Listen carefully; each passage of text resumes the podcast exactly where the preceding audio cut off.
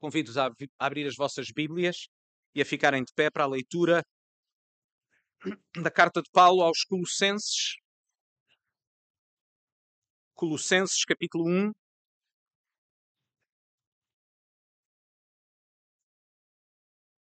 E vamos ler dos versículos 24 do capítulo 1 até ao versículo 5 do versículo 2. Colossenses, capítulo 1, versículos 24 até ao versículo 5 do capítulo 2. Diz-nos assim a palavra de Deus através do apóstolo Paulo. Regozijo-me agora no que padeço por vós, e na minha carne cumpro o resto das aflições de Cristo, pelo seu corpo que é a Igreja, da qual eu estou feito ministro, segundo a dispensação de Deus que me foi concedida para convosco para cumprir a palavra de Deus. O mistério que esteve oculto desde todos os séculos e em todas as gerações, e que agora foi manifesto aos teus santos, aos quais Deus quis fazer conhecer quais as riquezas da glória deste mistério entre os gentios, que é Cristo em vós, esperança da glória. A quem anunciamos, admoestando todo o homem e ensinando a todo o homem em toda a sabedoria, para que apresentemos todo o homem perfeito em Jesus Cristo. E para isto também trabalho, combatendo segundo a sua eficácia, que obra em mim poderosamente. Porque quero que saibais quão grande combate tenho por vós e pelos que estão em Laodiceia, e por quantos não viram o meu rosto em carne, para que os seus corações sejam consolados e estejam unidos em amor e enriquecidos na plenitude da inteligência, para conhecimento do mistério de Deus, Cristo, em quem estão escondidos todos os tesouros da sabedoria e da ciência. E digo isto para que ninguém vos engane com palavras persuasivas, porque ainda que esteja ausente quanto ao corpo, contudo em espírito eu estou convosco, regozijando-me vendo a vossa ordem e a firmeza da vossa fé em Cristo. Podeis sentar.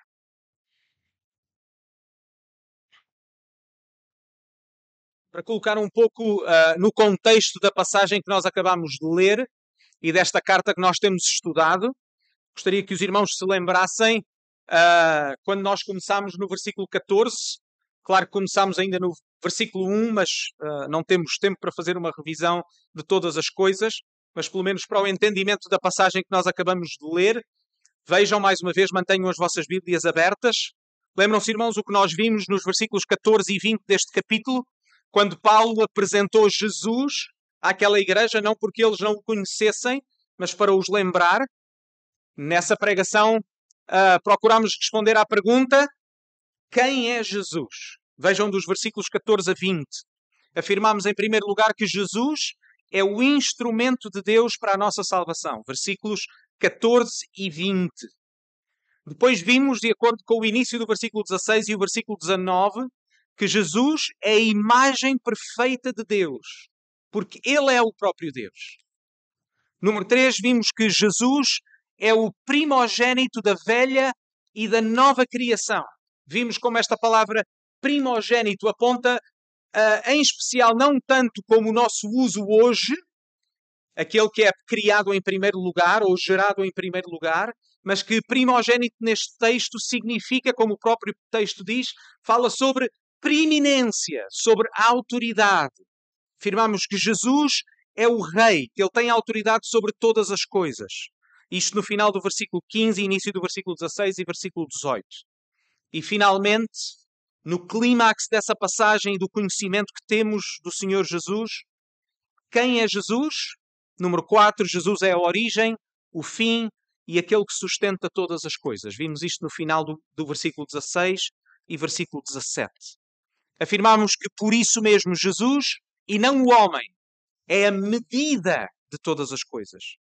Todas as coisas neste universo e, consequentemente, em cada detalhe das nossas vidas, têm como significado, têm como razão de existência, têm como objetivo e como alvo a pessoa do Senhor Jesus. Por isso, a identidade cristã, como Paulo vai dizer depois em Colossenses 3,3, esta frase deliciosa, mas que coloca uh, de uma forma resumida esta verdade, quando Paulo vai dizer: a vossa vida está escondida com Cristo em Deus. Este, este significado que a vossa vida está guardada, ela está cuidada, de que ela pertence a Deus. Jesus é a razão da nossa existência. Ele é a nossa identidade. Porque Ele diz-nos quem nós somos. E vimos que este conhecimento acerca de Deus, acerca de Jesus, não é res resultado e não é para ficar apenas como um exercício intelectual. Vimos que o que é verdade acerca da pessoa de Jesus não é para que apenas saibamos coisas acerca de Jesus, mas que um encontro pessoal com este Jesus resulta numa transformação radical da nossa vida. Não é possível ter um encontro com este Jesus e ficar indiferente. Existe uma consequência. Este conhecimento torna-se prático e pessoal. Vimos isto nas duas primeiras palavras do versículo 21, que diz-nos o quê? Simplesmente a voz. Paulo diz: aquilo que é verdade acerca de Jesus, uma verdade universal, tornou-se uma realidade nas vossas vidas. A mensagem que vocês ouviram mudou radicalmente as vossas vidas. Sendo uma verdade universal, ela veio a vocês de forma pessoal. E quando Paulo aplica esse conhecimento à vida daqueles cristãos, ele fala neste ato, neste abismo radical e profundo, em contrastes que ele mostra dos versículos 21 a 23. Vejam na, nas vossas Bíblias. O primeiro contraste é um contraste de tempo. Diz-nos a vós que noutro tempo. E depois diz-nos agora contudo. O encontro com a pessoa de Jesus não apenas criou uma divisão radical na história da humanidade, que o fez. É por isso que o nosso tempo ainda é marcado como os anos antes de Cristo e os anos depois de eh, Cristo. Mas esta realidade também tornou-se verdade nas nossas próprias vidas. O Senhor Jesus e o nosso encontro com Ele rasgou a nossa vida a meio. Houve um tempo, noutro tempo. Agora, contudo, estamos nele e conhecemos-lo a Ele. Vimos também que existe um contraste de relacionamento. Vejam nos vossos textos mais uma vez. Noutro tempo o quê? Erais estranhos e inimigos. Mas diz-nos o que agora? Agora, contudo, vos reconciliou. O nosso encontro pessoal com Jesus resultou numa mudança radical na nossa vida que começou por uma mudança radical no nosso relacionamento com Deus. Nós éramos inimigos. Nós éramos estranhos. Mas o Senhor Jesus reconciliou-nos com Deus. Colocou-nos de novo num correto relacionamento com aquele que nos criou. Mas finalmente também esta reconciliação resultou num outro contraste. É um contraste de vida. Vejam o que ele diz. Nós éramos estranhos e inimigos no entendimento por causa de quê? Ou através de quê? Pelas vossas obras más. Vejam nos vossos textos. Mas, agora contudo, ele vos reconciliou com ele para quê? Para vos apresentar santos, irrepreensíveis e inculpáveis. Vimos que o que está em jogo é o nosso próprio coração. De que não precisamos apenas de uma remodelação ou uns retoques na nossa vida, não precisamos apenas de alguns ajustes, não precisamos apenas de tomar algumas decisões, mas que Jesus nos dá uma nova vida. Ele reconcilia-nos com Deus para nós não mais vivermos daquela forma. Não mais vivermos alienados de Deus. Não mais vivermos em inimizade contra Deus. Mas agora sim, reconciliados, nós vivemos para Deus. Santos significa isso mesmo, separados. Nós vivemos agora para lhe agradar. É uma questão de uma nova identidade, de uma nova vida. Nós renunciamos ao nosso modo de pensar, ao nosso próprio discernimento, e submetemos-nos totalmente ao conhecimento e vontade de Deus, que sabe todas as coisas e que é bom. E agora, então, nos versículos que nós lemos, Paulo fala acerca de si próprio. e do seu ministério. Jesus é também a identidade do apóstolo Paulo. Quando Paulo falava aos Colossenses, ele não está a seguir o mote faz o que eu digo, mas não faças o que eu faço. Em vez disso, Paulo está a dizer assim: façam o que eu digo, porque o que eu digo é o que eu faço.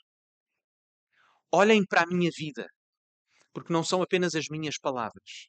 Quando vos digo que Jesus é suficiente, quando vos digo que Ele dá significado às, a todas as coisas na vossa vida, deixem-me mostrar como no meu próprio ministério e na minha própria vida, Jesus é a única razão da minha existência. É o que Paulo está a dizer. E nos versículos nós temos este texto que acabamos de ler, podemos colocá-lo de certa maneira, dividi-lo em dois e colocá-lo em paralelo.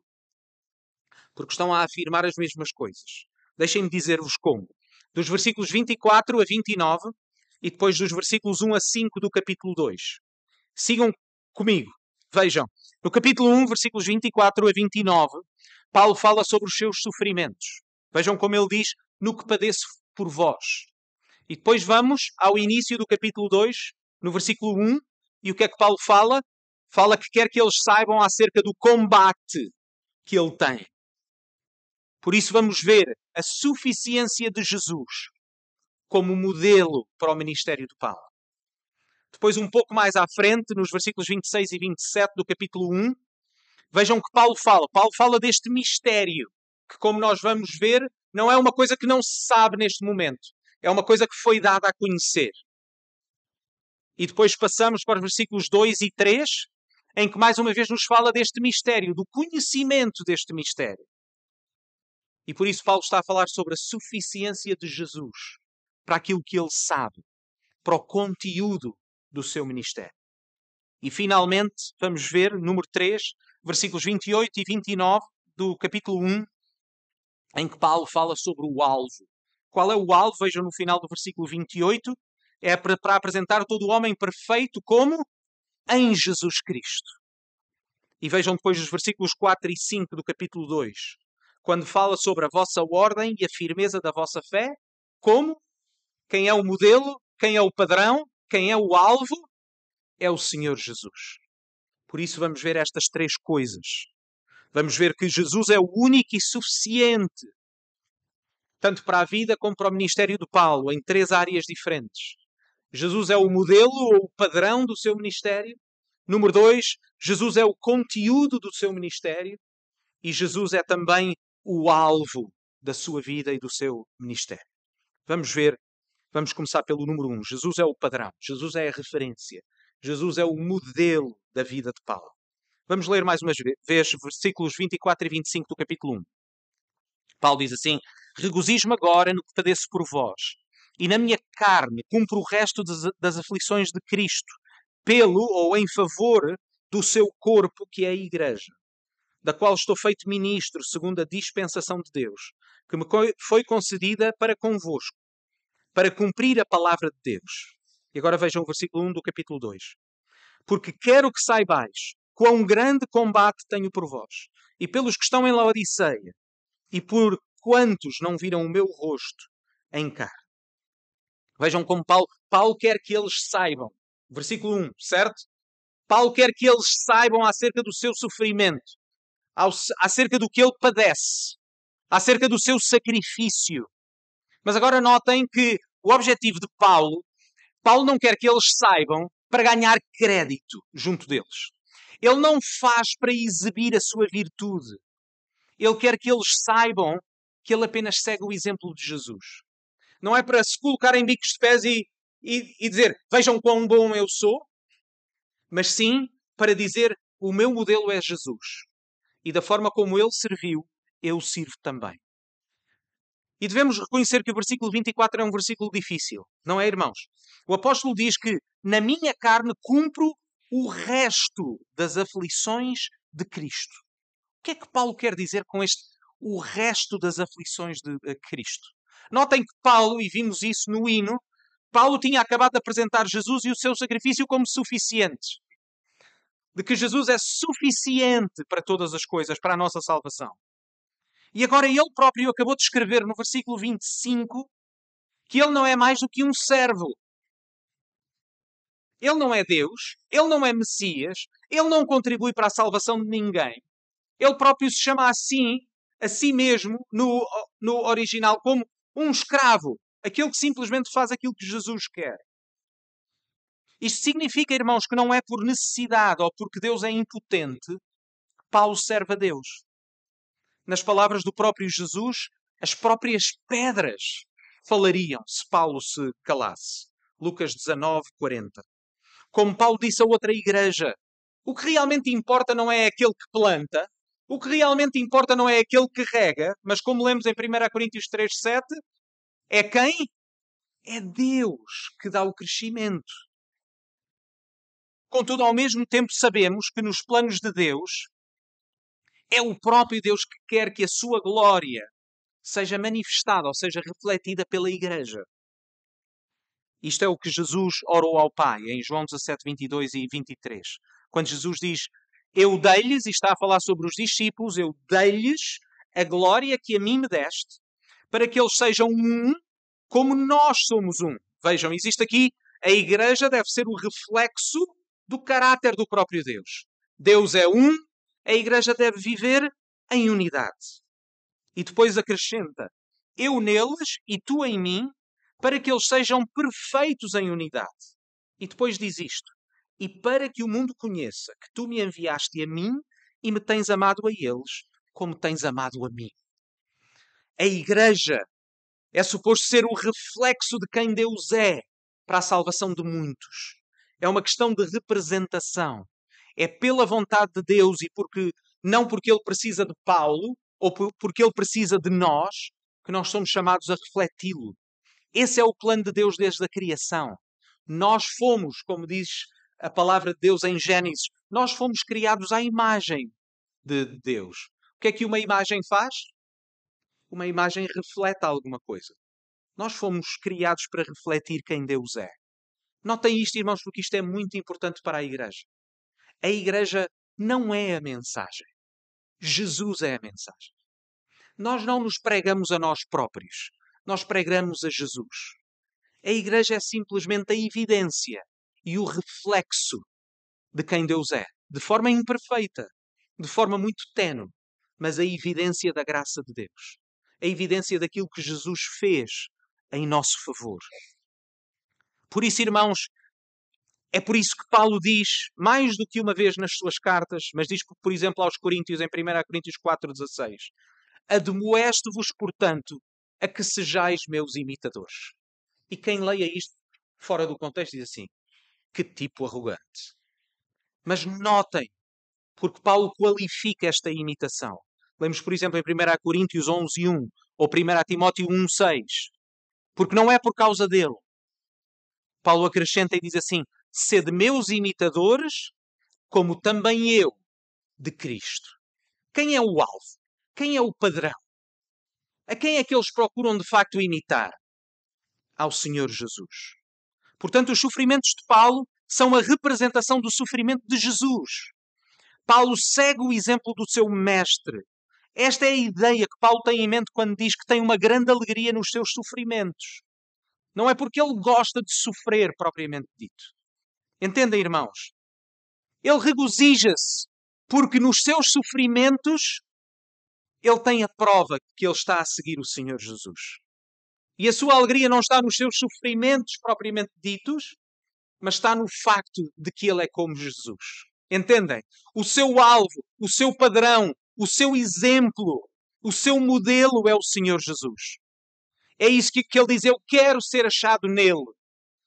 Não que eu seja já perfeito ou já o tenha alcançado, mas eu prossigo para o alvo. Eu quero ser como Jesus diz, diz Paulo. E quero que vocês me imitem, assim como eu procuro imitar Jesus.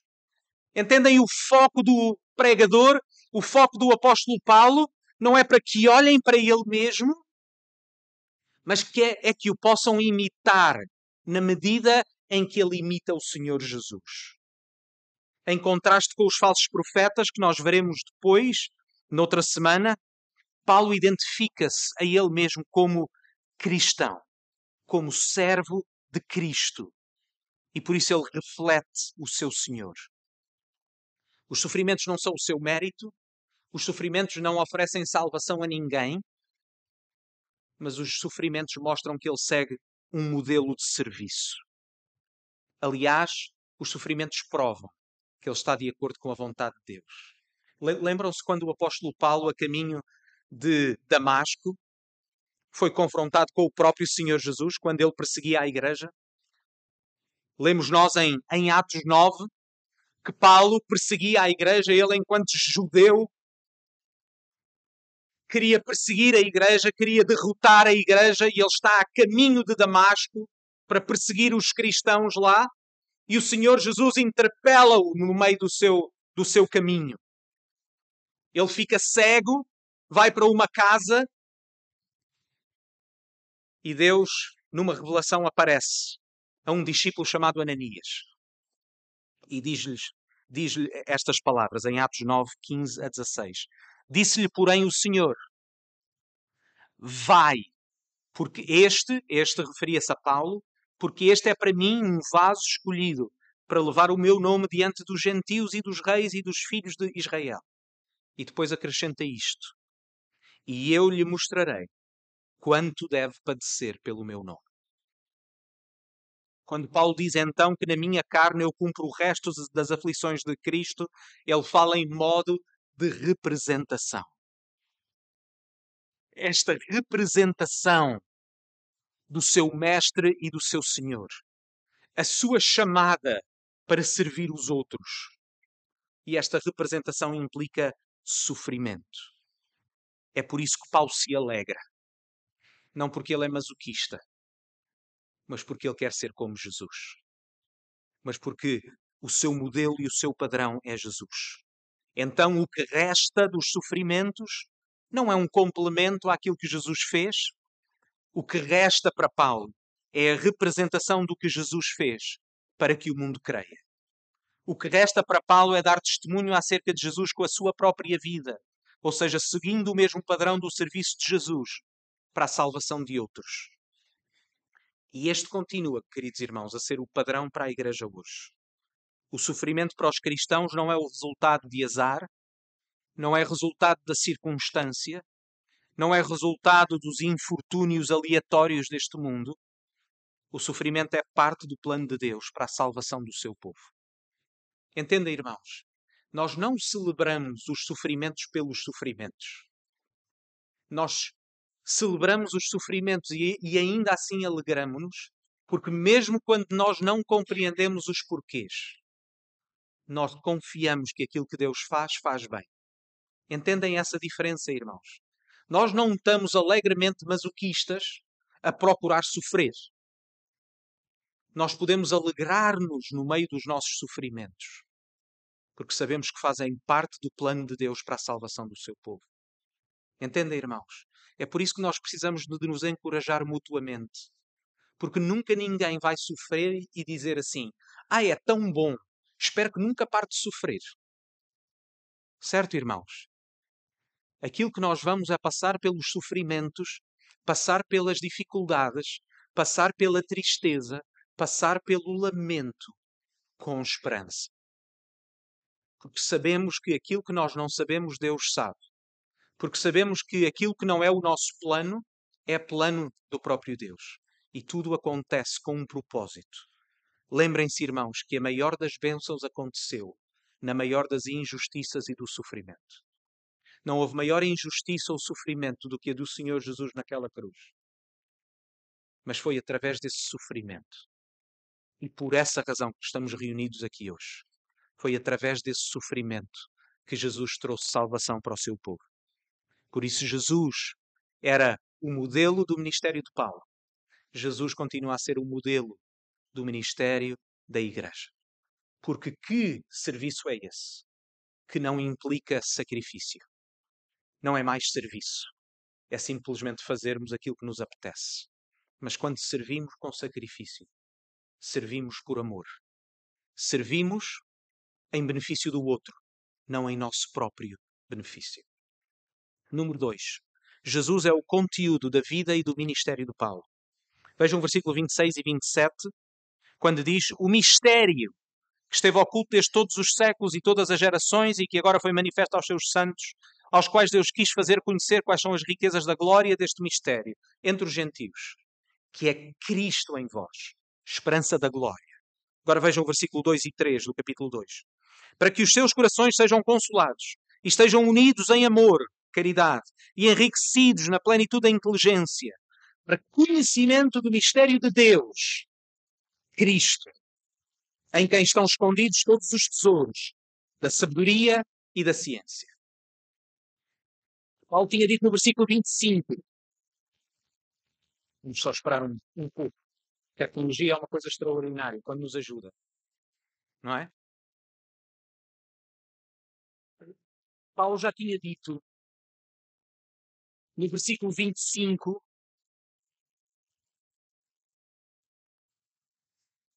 Eu vou tirar os.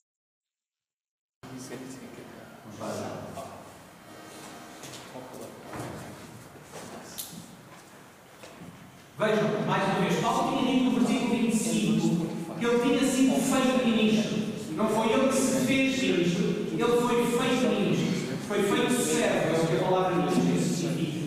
Para cumprir a palavra de Deus.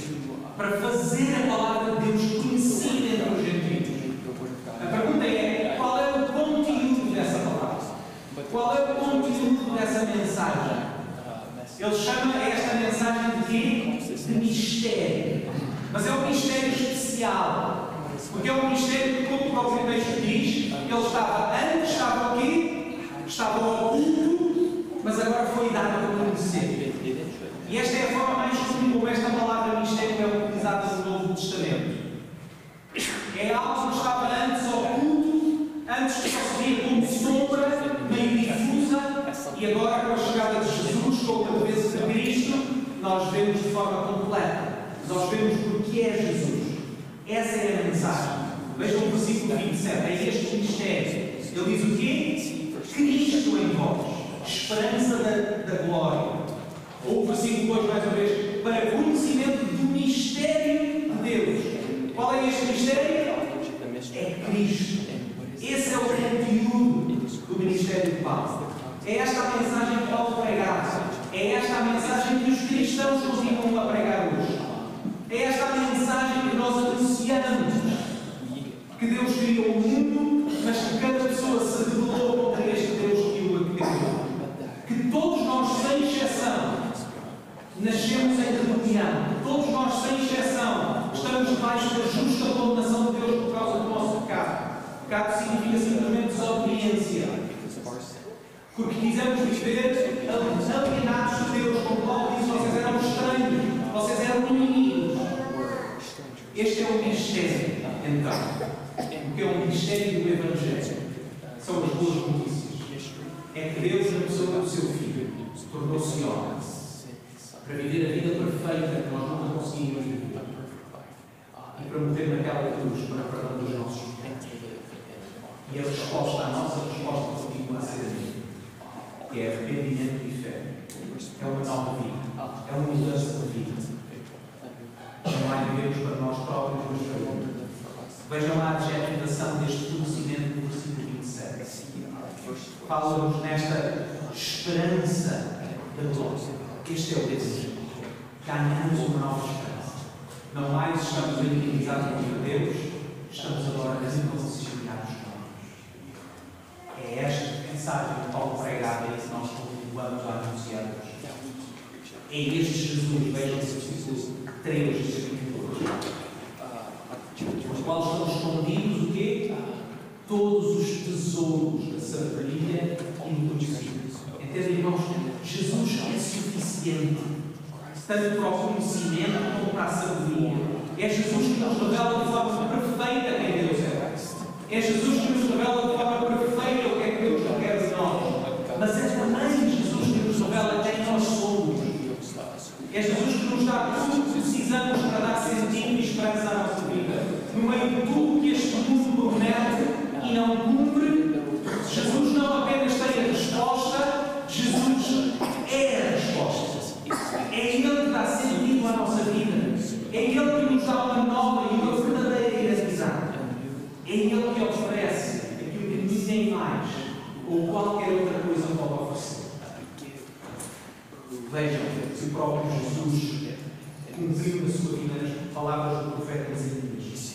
Quando Deus fala ao seu povo, no meio do seu pecado, no meio da sua rebelião, no meio da sua vida em que eles procuravam ter prazer e buscar alegria em todas as coisas, sem ter em conta Deus.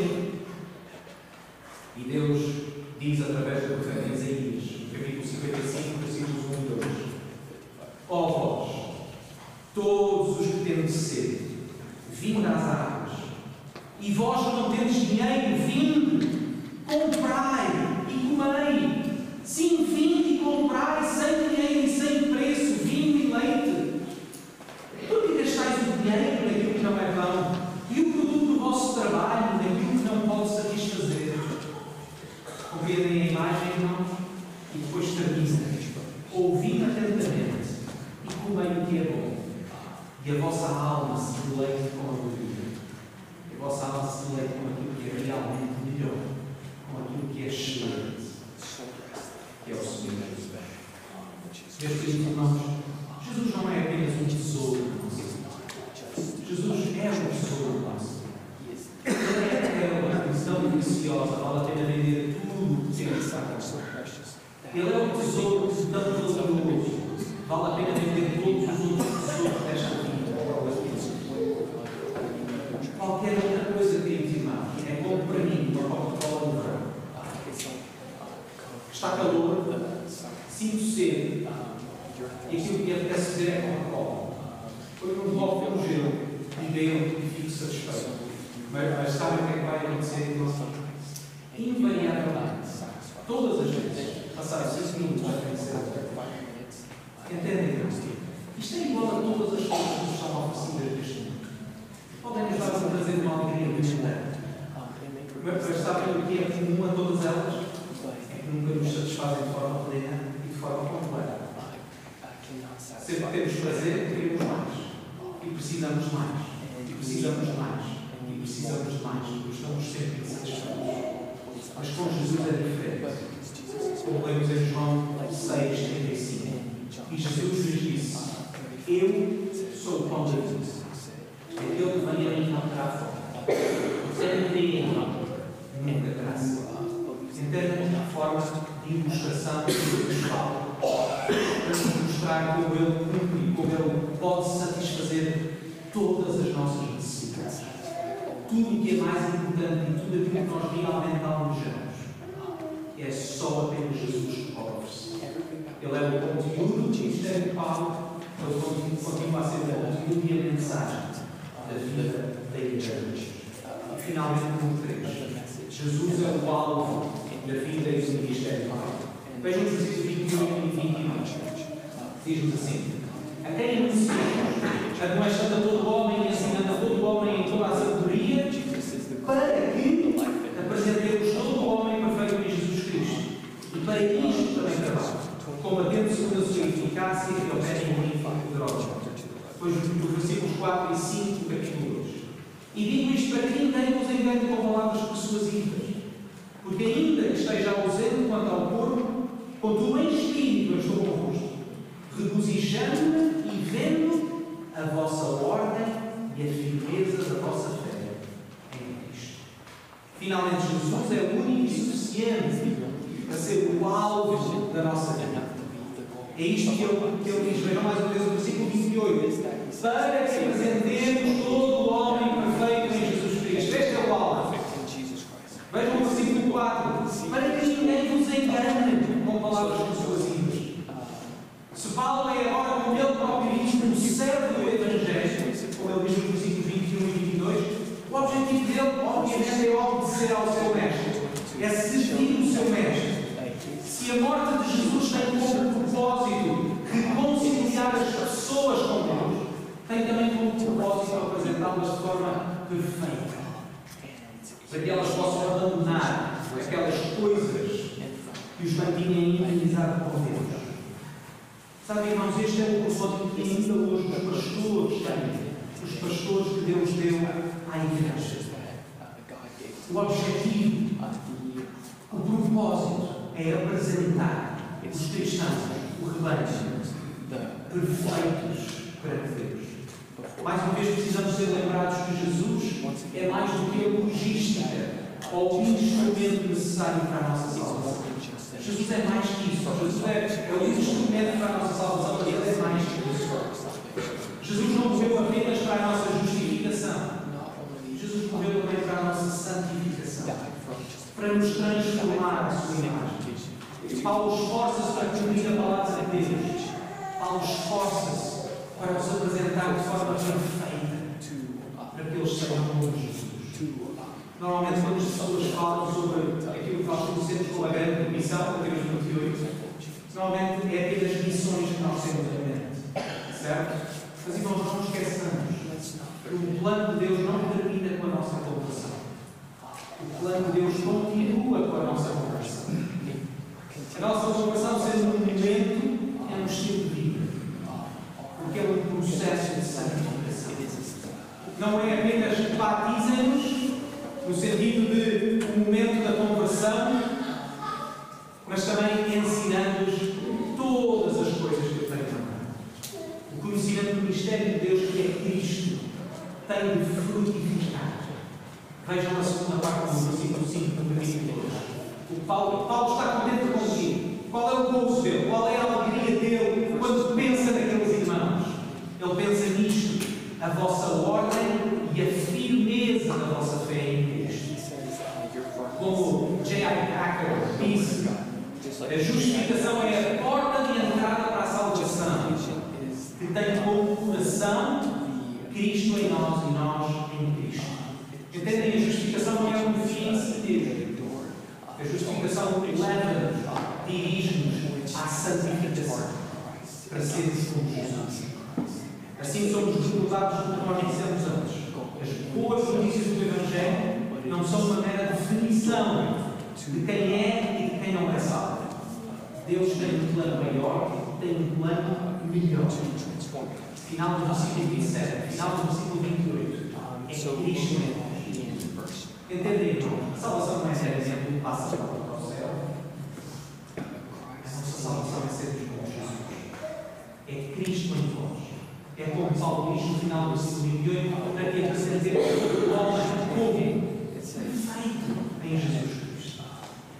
O plano de Deus não é nada menos do que recuperar a imagem perfeita de Deus em nós, nós perdemos naquele O plano de Deus não é nada menos do que a perfeição de Jesus cumprida em nós.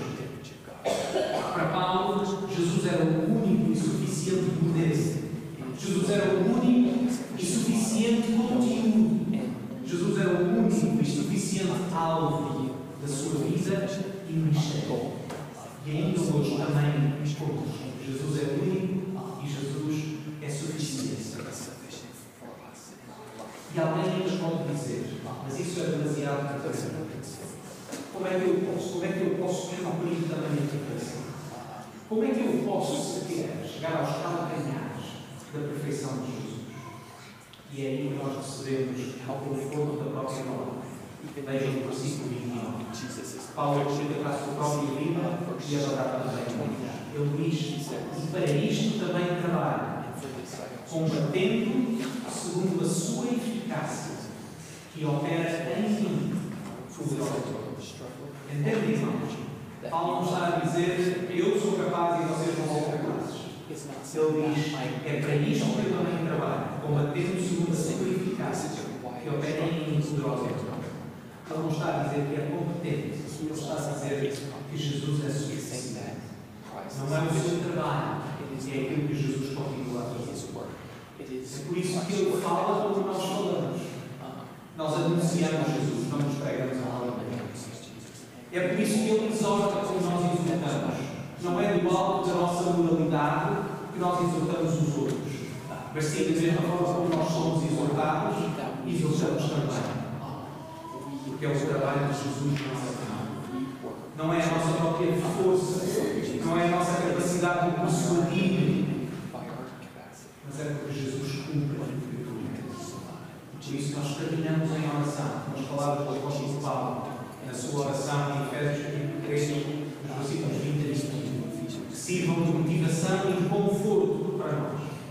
Quando Paulo diz assim, ora, aquele que é poderoso para fazer tudo, muito mais abundantemente, além daquilo que pedimos ou pensamos, segundo o poder que em nós opera.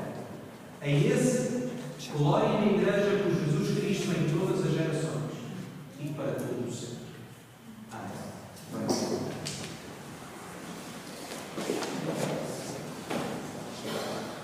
Pai do céu, nós somos teus, porque tu nos compraste.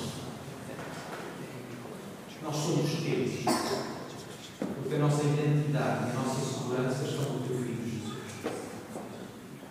Nós podemos conhecer-te porque tu te revelaste de forma perfeita.